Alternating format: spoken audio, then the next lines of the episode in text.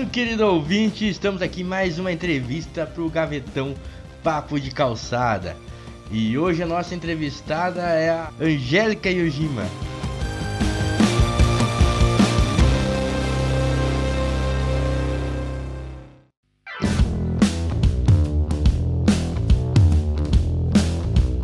Oi, Angélica, como é que você tá? Eu tô bem, Paulo. E você, como é que tá? Tranquilo, à medida do possível, né? Ano difícil, ano, ano é, um, pouco inesperado, né? Como é que foi para você? Pesado, bem pesado, pesado, bem pesado. Assim, a gente, como diz o, o, o Vitor Camarote, né? Assim, é, a pandemia não trouxe nada de bom. A pandemia é uma droga, a pandemia é um lixo. Ela, é, de bom, ela não trouxe nada, definitivamente. O que acontece é que a gente conseguiu, teve, né? Como ao longo desses meses encontrar alguma coisa boa para continuar, para seguir, né? É, uhum. mas assim, dizer, ah, não, o bom da pandemia foi tal coisa, bom, não, não, esqueça, a pandemia não trouxe nada de bom, nada. Se a gente conseguiu fazer com que algumas coisas é, acontecessem coisas boas, né? É, isso é digno de nota. Mas dizer assim, ah, não, mas foi bom por isso, bom para aquilo, foi ruim, foi ruim. Se coisas boas aconteceram, aconteceram mesmo, né? Mas não, não, não, não tô gostando muito quando eu escuto alguma relação de coisa boa com a pandemia, porque não trouxe, não. É pesado. Se é ruim para o coletivo, eu não consigo achar que é bom, né? Tendo a concordar com você né, nessa, nessa afirmação. Mas não vamos falar da pandemia, porque acho que é um assunto batido já e, e essa, esse podcast está indo ao ar. Ah, eu não vou falar que a pandemia acabou quando esse podcast estiver ao ar, porque provavelmente não, né? É, se o Brasil tiver vacina, vai ser um dos últimos a conseguir vacinar a sua população. Então, não estamos muito, com muita sorte. Mas vamos à entrevista, Angélica. Aqui eu vou fazer algumas perguntas e você vai contar para mim para os ouvintes alguns gostos pessoais teus, tá? Para a gente conhecer um pouquinho mais de você. Antes da gente ir direto para as perguntas, você tem que contar para mim quem que era a Angélica ah, na infância. Angeliquinha aqui no norte do Paraná, em Londrina. Eu cheguei em Londrina, na realidade eu tinha dois anos, né? Eu falo que eu sou de Londrina, mas de fato eu não nasci em Londrina. Eu nasci na cidade de São Paulo. Assim, meus pais são do interior de São Paulo, eles são de Jabuticabal. E aí casaram, se mudaram. Aí nasci em São Paulo, na, na capital. É, em pouco tempo a gente se mudou para o interior de Minas, para Ituiutaba, e em pouco tempo de novo, então a gente se instalou em Londrina, no norte do Paraná. Então, assim, eu sou londrinense de criação, é, assim eu me, eu me, eu me identifico. Rapaz, é, assim, a Angélica criança é, foi meio as pessoas que me conhecem pessoalmente dizem que tem muita dificuldade de imaginar como foi, né? Eu fui uma criança com muita atividade, eu não tive hiperatividade, mas era uma criança muito ativa, que dormia muito pouco e que questionava muito, assim. Eu tinha uma facilidade muito grande de comunicação, é, então chamava atenção, a capacidade de memorização e tal, que não era nada, né? Mas destacava porque eu me comunicava muito, eu era muito falante, é, gostava de me comunicar e tal. Então ficava parecendo que eu tinha alguma facilidade cognitiva, inteligência, essas coisas, e garanto, não, não sempre, sempre foi absolutamente na média. Não, mas Nunca não, foi. Não, não, é, é na talvez média. na média que era, mas agora você é professor da Universidade Federal, então acho que é, para alguma coisa ajudou. Não, assim, é, é, é, a, a, minha capacidade cognitiva mesmo, de aprendizado, de solução de problemas, ela é mediana, ela está dentro da média populacional, ela não tem um destaque. Eu acredito que desde a infância, uma coisa que, que era destaque era uma certa facilidade de comunicação, não é nem tanto de socialização, mas de comunicação. É, verbalização, conver, conversar, coisa assim. O que não é necessariamente a mesma coisa de socializar, né? Até para socializar eu não era muito boa, né? Eu achava, eu fui filha única, praticamente filha única até os quatro anos de idade, então é, é, é difícil, né? Assim, era muito, tudo tinha que ser absolutamente do meu jeito, e se não era do meu jeito na escola, era pontapé, mordida e puxão de cabelo. Eu, eu, eu fui assim até até é, é, mais de oito anos de idade, né? Tudo resol resolvia no, no, na escola, eu resolvia, queria resolver na base da, da agressão física, né? E sempre muito questionadora, assim, eu tinha muita dificuldade de é, aceitar por que, que as coisas tinham que ser do jeito que as pessoas diziam que eram. Pense, na verdade, é, é, eu acho super difícil. Eu teria muita dificuldade de lidar com uma criança como a que eu fui. Eu falo isso muito sério, sério mesmo, assim, porque tudo era questionado. Você não tem noção. Né? Meus pais educaram daquele jeito de na hora de dormir ir até a sala para dizer boa noite aos adultos. Chegou uma hora que eu encrenquei, rapaz, eu tinha uns 5 anos de idade. Eu encrenquei porque eu precisava ser convencida do porquê que isso era importante por que, que é importante dar boa noite para os adultos que estão na sala antes de dormir, assim, né? Tem uma ideia, assim, era cada questionamento... Só uma questão de... É isso porque, porque sim, não funcionava para você, então. É, não, chegava uma hora que tinha que funcionar para encerrar o assunto. Então, como não funcionava, e eu sou nascida na década de 70, a partir do momento que não funcionava, o tapa funcionava, né? o puxão de orelha funcionava, é. e, e, dormir de traseiro quente funcionava, assim, né? Dentro, dentro daquele contexto de anos 70 funcionava. Mas os questionamentos continuavam, né? Na realidade, eu, eu, eu fui crescendo e vi que a partir de um momento eu tinha que guardar os questionamentos para mim e esperar alguma coisa acontecer. Porque eu, eu questionava, dependendo da reação dos adultos, era muito mais a minha mãe, minha mãe e meu pai, né, que eu questionava. É, dependendo da reação deles, eu entendi. Assim, ah, tá bom, guarda isso para você, um dia talvez você resolva, ou não, né? É, mas era, era, muito, Paulo, assim, as pessoas riem quando eu falo, mas é, às vezes brincam, assim, ah, porque despete a sua criança interior, traga a sua criança interior. Eu falo, rapaz, não faz isso não. Você não tem ideia de como era essa criança. Deixa essa criança quietinha, porque ela só queria resolver as coisas na porrada, dentada, dentada. Morder para mim era quase um prazer, assim. Sentar mordida mesmo. Então, deixa essa criança quietinha, ela tá calminha, não traz ela de volta. É, e, e, tudo era muito questionado. Então, é, não era muito fácil, sabe? E eu falo isso muito sério, assim. Eu decidi não ser mãe, né? Foi uma decisão que eu tomei, assim, é, é, numa fase da minha vida que ninguém esperaria. Eu tinha 28 anos, tinha um relacionamento muito bom, muito bom mesmo, é, e decidi que não seria. É, ponderei, tomei as minhas decisões e tal. E, e, de várias coisas, foram muitas, mas foram muitos mesmo, muitas coisas que, que somaram na minha decisão. Mas uma delas era lembrar da criança que eu fui e falar, cara, eu não tenho condição de lidar com isso entendeu? Não tenho. Eu, eu não saberia lidar com uma criança que eu como com uma criança como a que eu fui. É, uhum. e, e, sério mesmo, eu não tenho a menor ideia do que fazer diante de uma criança daquela.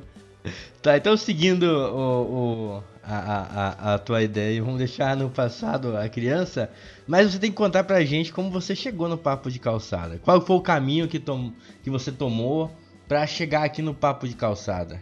É, eu tava, eu tinha conhecido um rapaz, assim, um amigo, na verdade, né? Fiquei, ficamos amigos. E aí, muito nessa coisa de conversar pelo WhatsApp, ele falou muito sobre a minha voz, né? Na verdade, eu, eu escutei muito isso ao longo da minha vida.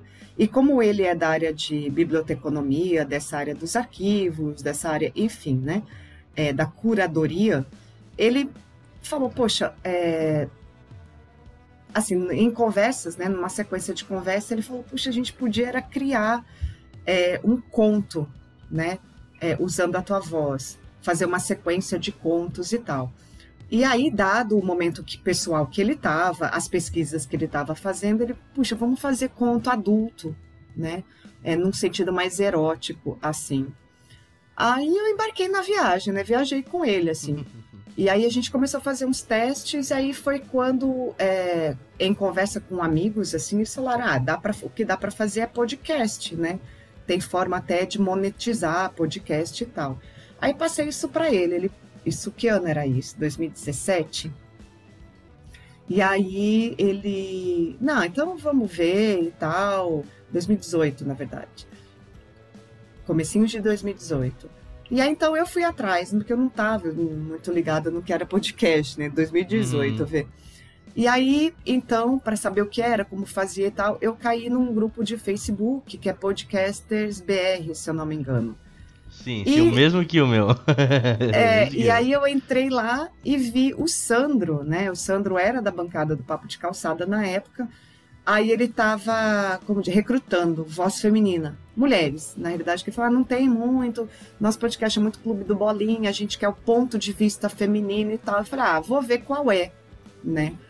E, uhum. e aí foi que então a gente fez contato, ele me mandou o link para escutar o programa, para eu saber, para eu conhecer, para ver o que achava, e eu achei a proposta genial, né? Eu achei muito, muito, muito boa a, a, a informalidade, é, mas mesmo assim a seriedade, né? o compromisso ali.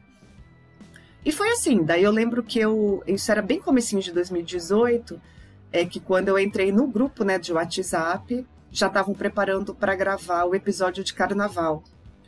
E aí eu falei, bom, eu sou de nação de Maracatu, eu tenho que contribuir, né, para a questão do carnaval.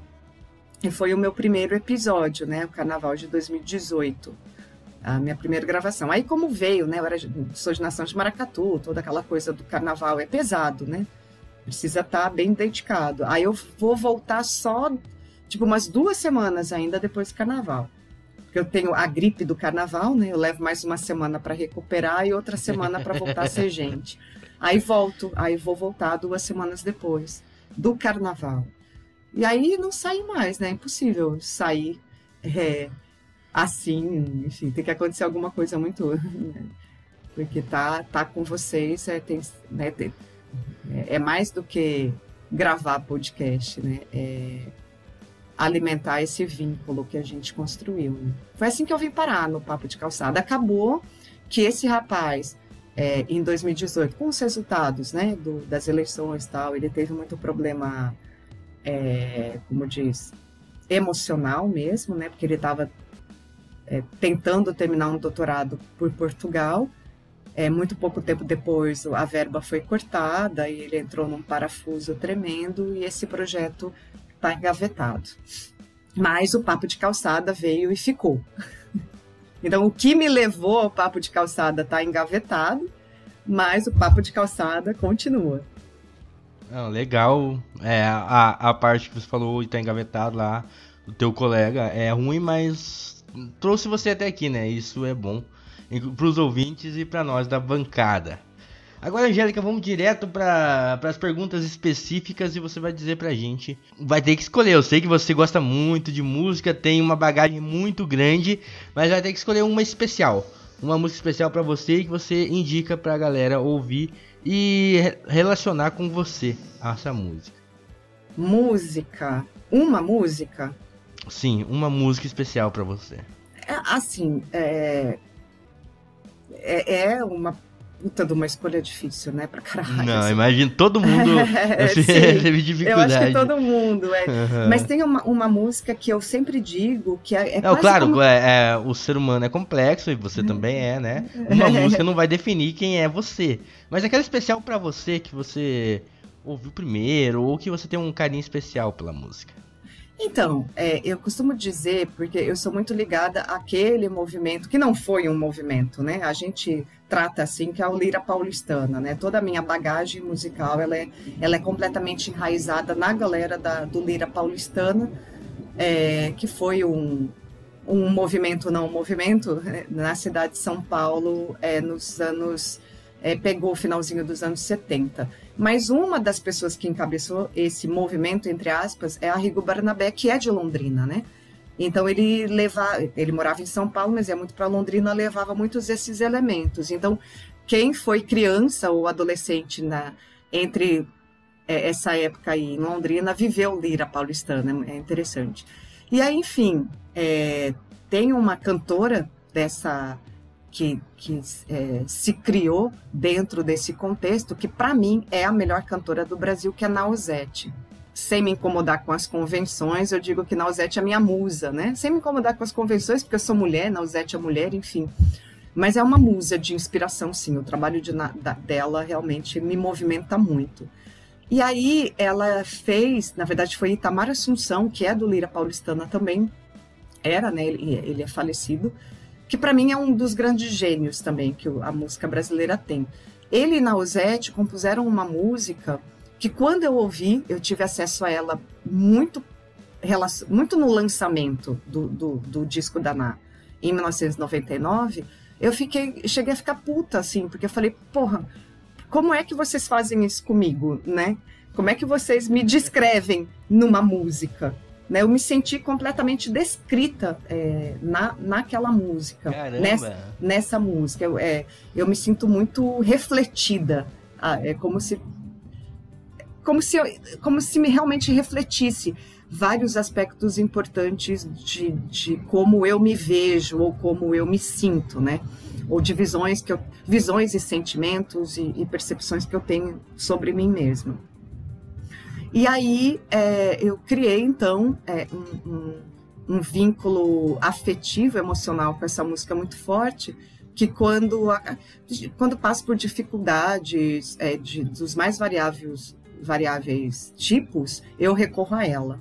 Então, o nome dela é Canto em Qualquer Canto. Ela foi gravada originalmente pela Nausete, para mim é a melhor versão. Mônica Salmazo tem uma versão muito boa, mas Zélia Duncan gravou, é, nem Mato Grosso gravou.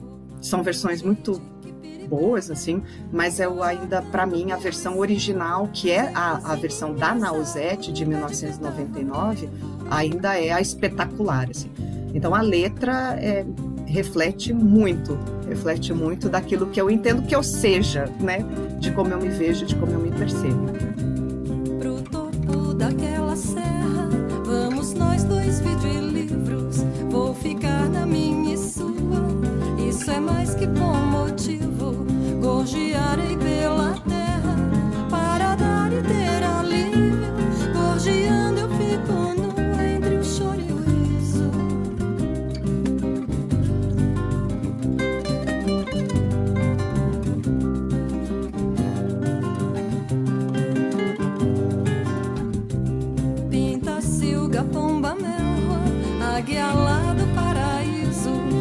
sorry.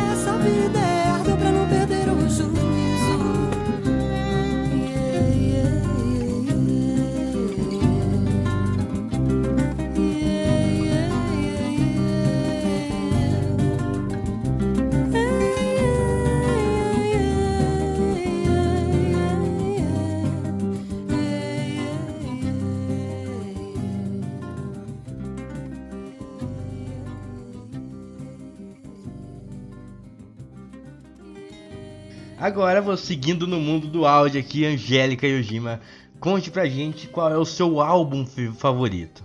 Aquele do conjunto da obra, aquele que o artista acertou em todas e você ama de paixão esse álbum. Eu acredito muito que seja pelo impacto que teve na minha vida, de novo, né? Assim, eu, eu sou muito movida pela, pela memória afetiva, bastante, assim. É, e, especialmente nesse contexto que a gente está, né, de pandemia, essas inseguranças, esses receios, é, essa, esse saco cheio e tudo, eu tenho recorrido bastante à minha memória afetiva ultimamente. Então, é, dado isso, assim, eu destacaria o trabalho do Chico Science. O, o, o álbum mesmo, que foi o primeiro, que é Da Lama ao Caos, pelo impacto que isso trouxe na minha vida, né? Pela abertura que teve de caber da minha cabeça lá no comecinho, é, na primeira metade ainda dos anos 90, é, o impacto que isso teve, assim. Né? Eu, poxa, tanto em questão de sonoridade como de informações, né? É, é hoje eu vivo no Recife, mas eu mal sabia, naquela época, é, localizar Recife no mapa, entende? Assim, eu sabia, é capital de Pernambuco, ok, mas se para ir direto, assim, abrir o mapa do Brasil e ir direto com o dedo certo, né, na cidade, eu, teria, eu ainda tinha, eu não faria isso com tanta facilidade. E aquilo, e, e todo aquele, esse contexto social, esse contexto cultural é, dessa região, para mim foi tomar conhecimento disso por meio da obra do Chico Science me abriu a cabeça demais, assim, é, é, trouxe respostas para perguntas que eu ainda estava começando a elaborar sobre a vida, sobre o mundo, sobre a humanidade, né? Então, para mim, é, que estou nesse momento, né, de revisitar muito a minha memória afetiva, eu destaco Da Lama ao Caos, do Chico Sainz. Apesar de que os dois álbuns, né, que só deu tempo dele fazer dois, é, eles, eles dialogam muito. Eu poderia né, puxar vários álbuns de vários outros artistas do Brasil e fora, mas como é isso, né? Eu estou nesse momento de revisitar a minha memória afetiva, é, é o meu destaque hoje, nesse dia da gravação, nesse contexto todo que a gente está.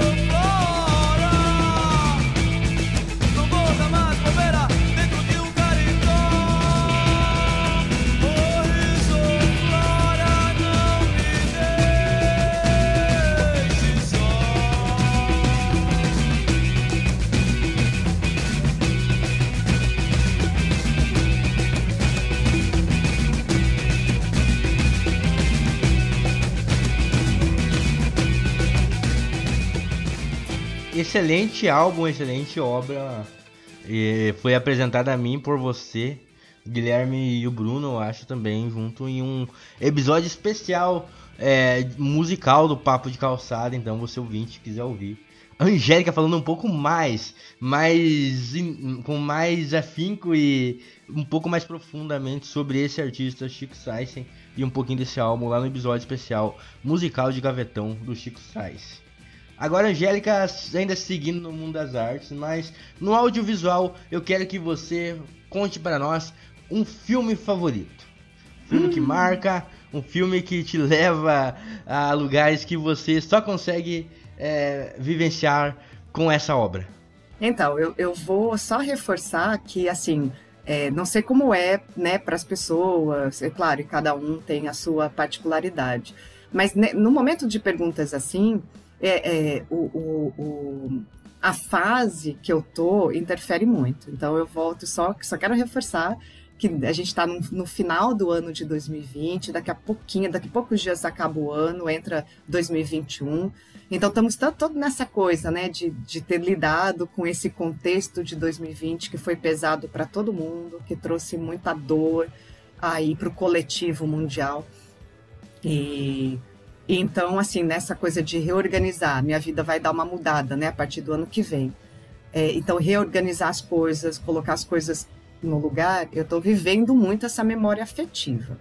Então, é, dado o momento pessoal que eu estou agora, é, escolher filme, música, essas coisas, é, é, sofre interferência disso, né? Mas é, tem um cineasta que eu gosto muito e que sempre fala muito é, para o meu interior, assim, ele sempre pega muito, me pega muito no sentido interior, assim, a alma, sei lá, enfim, no que a gente tem de mais interno, né, do que a gente tem de mais profundo, que é o cineasta japonês, que é o Akira Kurosawa. E tem, é, são muitos filmes dele que, que fazem isso comigo, assim, mas tem um que é, nesse sentido mais é, de se posicionar no mundo, né? É, o que, quais são as coisas que eu quero, é, com quem que eu quero é, conviver, assim, como que eu vou né, me relacionar com amigos, como vão ser os meus amigos, não quem vão ser, mas como serão os meus amigos. É, eu acho que a essência de tudo isso é representada num filme dele, dos anos 70, eu acho que é 1976, é um filme antigo, né? De mais de 40 anos, que é Dersu Uzala. Então, assim, não é um filme de ação, de movimentação, de nem, mas é um filme que é, ele tem raízes muito profundas, assim, em termos de relações humanas, né? A relação de duas pessoas de mundos diferentes, a formação de uma amizade que absolutamente incrível, assim, de como essa amizade é, é, é, é conquistada dos dois lados e como ela desenrola, né? É, e até a região que acontece, uma região do mundo que a gente não tem a menor ideia, né? Que pega aquela região da Sibéria ali, aquele leste, né? Europeu completamente desconhecido para gente, já é quase Ásia, né? Quase, na realidade, pega China, né? Então são paisagens, são povos que para gente parecem de outro mundo. Então nesse momento eu diria que o filme que eu dou destaque na minha vida é Dersu Uzala do Akira Kurosawa. Se for fazer essa pergunta para mim daqui a uns meses, vai ser outro, né? Que vai estar relacionado ao contexto pessoal que eu estiver no momento. Não, mas tá tranquilo, é assim.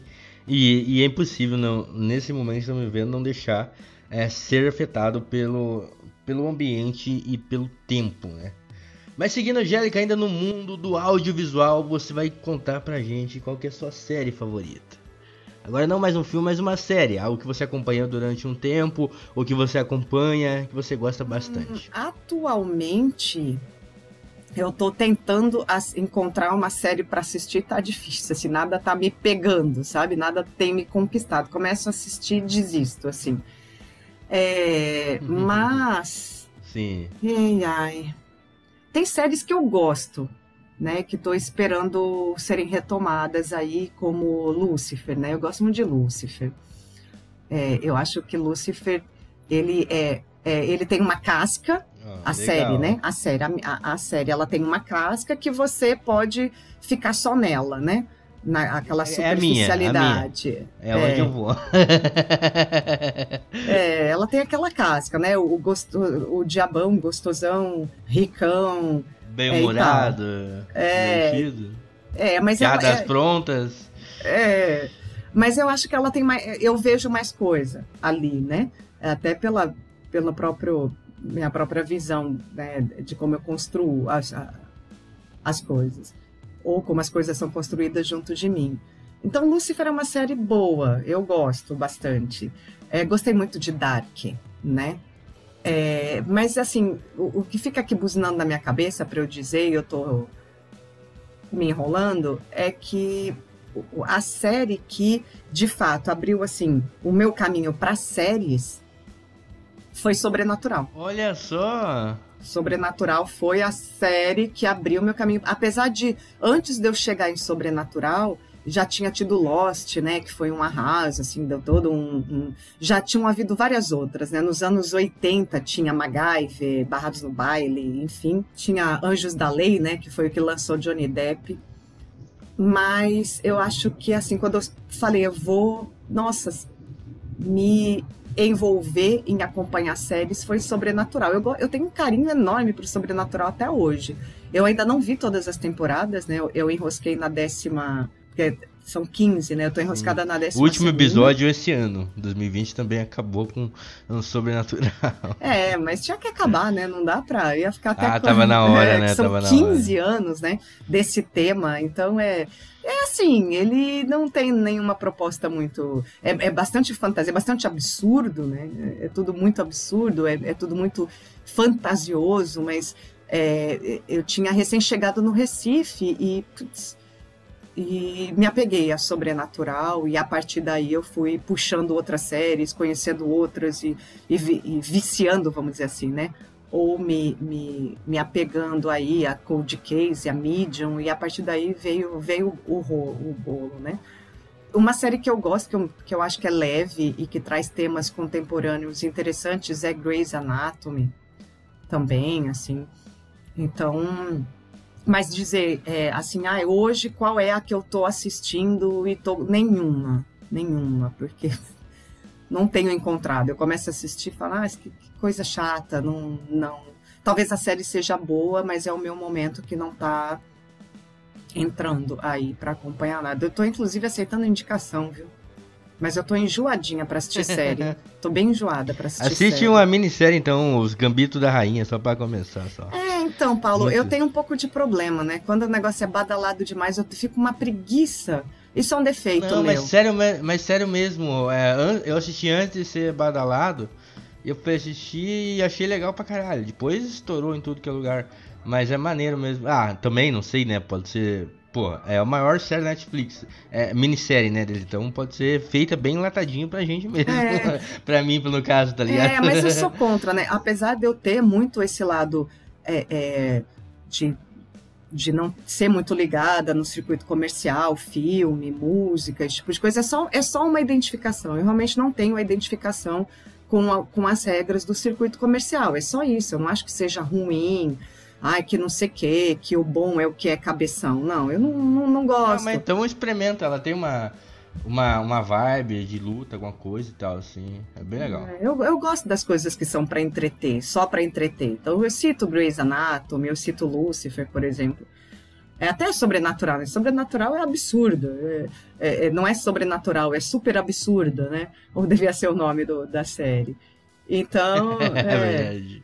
Agora, indo mais profinha aqui, Angélica, você como uma, uma acadêmica, né, uma pesquisadora, deve ter eh, lido bastante coisas, mas na área técnica também, né? Mas eu quero que você indique um livro pra, pra gente, pros ouvintes, um livro que você goste muito. Não precisa ser o seu livro de cabeceira, mas um livro que te marcou. o que me marcou pode ser conjunto da obra? Pode? Uma, é uma, uma série de livros, né? É, assim, é, é, eu sou muito, eu gosto muito, e volta e meia eu revisito, sinto necessidade de revisitar, não é o, não é o caso, não estou vivendo isso, não estou revisitando a obra, é, mas é, eu acho a, a dobradinha Machado de Assis e Fyodor Dostoiévski. né? É, é, então, o Machado de Assis brasileiro, Fyodor Dostoiévski russo, eu acho que da Rússia mesmo, assim, é, e não daquele, né, da, não daquele conjunto russo.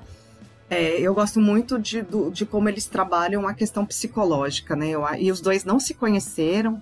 Eu não vou lembrar agora quem, quem veio antes, se foi Machado de Assis ou Dostoiévski, mas em algum momento, no finalzinho da vida, um teve conhecimento da obra do outro. Um é muito mais velho do que o outro, assim. E, e fica parecendo que eles, eles trocavam figurinhas, né? É, e não, não tem. Pelo no tempo não dá. E então eu gosto muito desse, de um, do trabalho psicológico que os dois fazem, eu, eu, eu, eu, eu gosto bastante. Então, assim, se é para destacar, é, é, eu diria assim, para quem não conhece Dostoiévski, quer entender um pouco né, essa dica, eu, eu começaria pelo O Jogador, que, é um, que daí é um, é um livro que tipo mais leve, porque ele tem, ele tem é, livros bem pesados mesmo, pesado mesmo de, vamos dizer assim, quase um terror psicológico, que é, uhum. é como, por exemplo, Crime e Castigo, eu acho que é quase um terror psicológico, assim. É, genial, maravilhoso, mas eu, eu parei de ler e dei um tempo é, pelo menos quatro vezes no livro, assim, porque eu tava endoidando, ele tava conseguindo me endoidar. Dostoiévski, ele faz isso comigo. Com Crime e Castigo, eu tava me sentindo pirando, né? E para quem não conhece Machado de Assis, eu acredito que uma obra boa para ter o primeiro contato é um livro juvenil praticamente, mas nem por isso é, menos, sabe? Para ter primeiro contato, acho que é o Alienista. Eu começaria pelo O Jogador, do Dostoiévski, e o Alienista, do Machado de Assis, para ter o primeiro contato, né? destacaria esse conjunto, entendeu? Porque para mim, um e outro é, é, é, como se eles conversassem e escrevessem a obra baseado no, no, na opinião ou, ou, trocando figurinha com o outro. Isso não, não, não, não tinha como acontecer. É que, é, é, pois é, né? É, é, que a Rússia e o Brasil é, nessa época eram muito parecidos também, né? Na época dos dois, talvez. É, o analfabetismo, tipo, a, quem lia esses caras era só a galera do, da galera culta mesmo, né? A galera pesquisa, sei lá, a galera da academia, né, também. É. É, são dois países que têm esse histórico, né? Assim, de, de, de, naquela. Ainda hoje é um pouco. Melhorou, mas ainda é muito, né? Quem, quem, é, os dois, é... né? São muito parecidos. Nessa questão de desigualdade, é. né? Mas é isso aí, Angélica. Obrigado por participar dessa entrevista, por ceder um momento para contar um pouquinho de você pro ouvinte, que com certeza é muito teu fã também aqui no, aqui no Papo de Calçada. Aonde mais o pessoal pode te, te, te encontrar, Angélica Yojima? Suas redes sociais, algum lugar que o pessoal possa te encontrar? Diga aí pra gente. É, então, eu não, eu não, não sou tão assim é, é, em termos de divulgação ou alguma coisa assim em rede social, né? Porque o meu trabalho não, pelo menos por enquanto, não está muito relacionado. Eu não, não, uso espaços em mídia social, mídias sociais para algum tipo de divulgação do meu trabalho ou divulgação de alguma de algo assim, né? Então, assim, então as minhas redes sociais elas são muito pessoais, né? Não chega a ser alguma coisa assim de abrangência um pouco maior. Eu acho que se alguém o máximo, o mais perto que eu chego disso é que iniciei há pouco tempo um trabalho de proteção a animais de rua, né? Estamos aí envolvidas, é, somos em duas que administram o perfil, mas nós contamos com a colaboração de pelo menos mais duas pessoas aí, é, diretamente, né, na, na organização da ação. Então, para conhecer um pouco mais sobre esse trabalho que a gente desenvolve com animais de rua, é, porque as minha, né, volta a reforçar, minha mídia social, por enquanto, ela é muito pessoal, né? Assim, é mais para contato pessoal e tal. Então, para conhecer alguma coisa a mais sobre um, um, algo que eu faça é, de trabalho, ainda que seja um trabalho voluntário, não profissional, é procurar lá no Instagram, é, é gordagata2020, né? Aí conhecer um pouco mais do trabalho que a gente faz de proteção a gatos de rua aqui no Recife. Muito legal. Pessoal, não deixe de seguir o Papo de Calçada nas redes sociais. Procure a gente lá no Facebook por Papo de Calçada Podcast. Você vai achar a gente. Nós estamos no Instagram, sempre lançando a capa do episódio lá quando tem um episódio novo na timeline.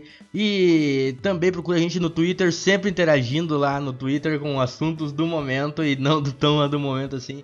Você vai ver um pouquinho do Papo de Calçada no Twitter também. E a gente está em todos os agregadores é, de podcast, né? Spotify, Teaser, acho que Google Podcast ainda existe. Vai lá e procura a gente que você vai encontrar todos os episódios do Papo de Calçada. Mais uma coisa, o nosso canal do YouTube tá chegando em quase 100 inscritos. Se você não é inscrito, vai lá e se inscreve, dá uma força pra gente que o YouTube libera alguns benefícios para quem tem 100 inscritos e o Papo de Calçada quer ter é, um alcance maior. Então vai lá, e ajude a gente a chegar a 100 inscritos no nosso canal do YouTube. Só precisa papo de calçada, você vai achar. E mais ainda, a gente quer fazer um encontro entre toda essa galera do papo de calçada. Ó, oh, que maneiro que vai ser esse encontro ainda depois de uma pandemia. A gente começou a programar esse encontro lá em 2019 e a gente está tentando fazer isso acontecer lá no meio de 2021. Então, ouça nossa propaganda aí e se sentir que você pode ajudar, você pode alcançar a gente, tá bom?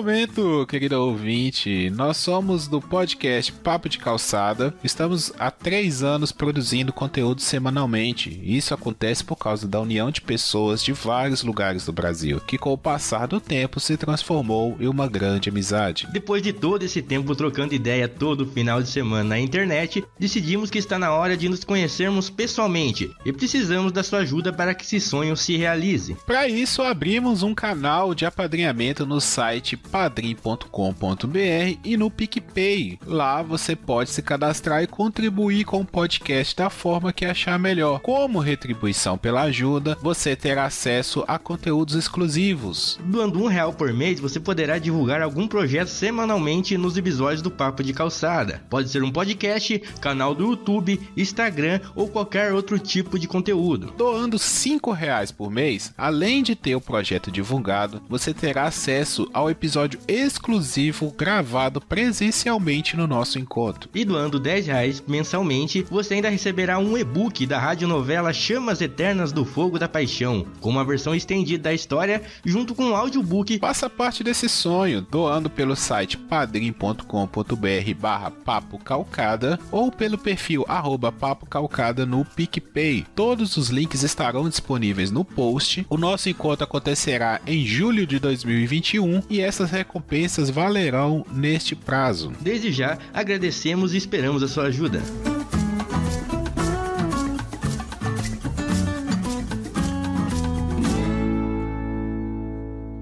É isso aí, esse foi mais um gavetão hoje com a nossa querida Angélica. Muito obrigado, Angélica. Eu Fique que agradeço. É, é, que é bom demais estar tá, tá com, tá com todos vocês, né?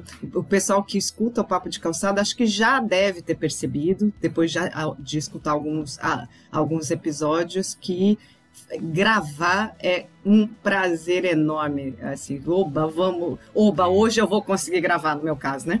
No meu caso, é, oba, hoje eu vou conseguir participar da gravação, hoje eu consigo tá junto com, com essa galera que é incrível, assim, vocês não têm noção. E Angélica, é, vocês viram, ela tá guardando segredo pra alguma coisa, eu não sei o que, que é, mas parece que em 2021 vai ter novidade ainda. Vamos deixar. a gente vai ficar sabendo. Valeu, Angélica, até a próxima. Valeu, Paulão.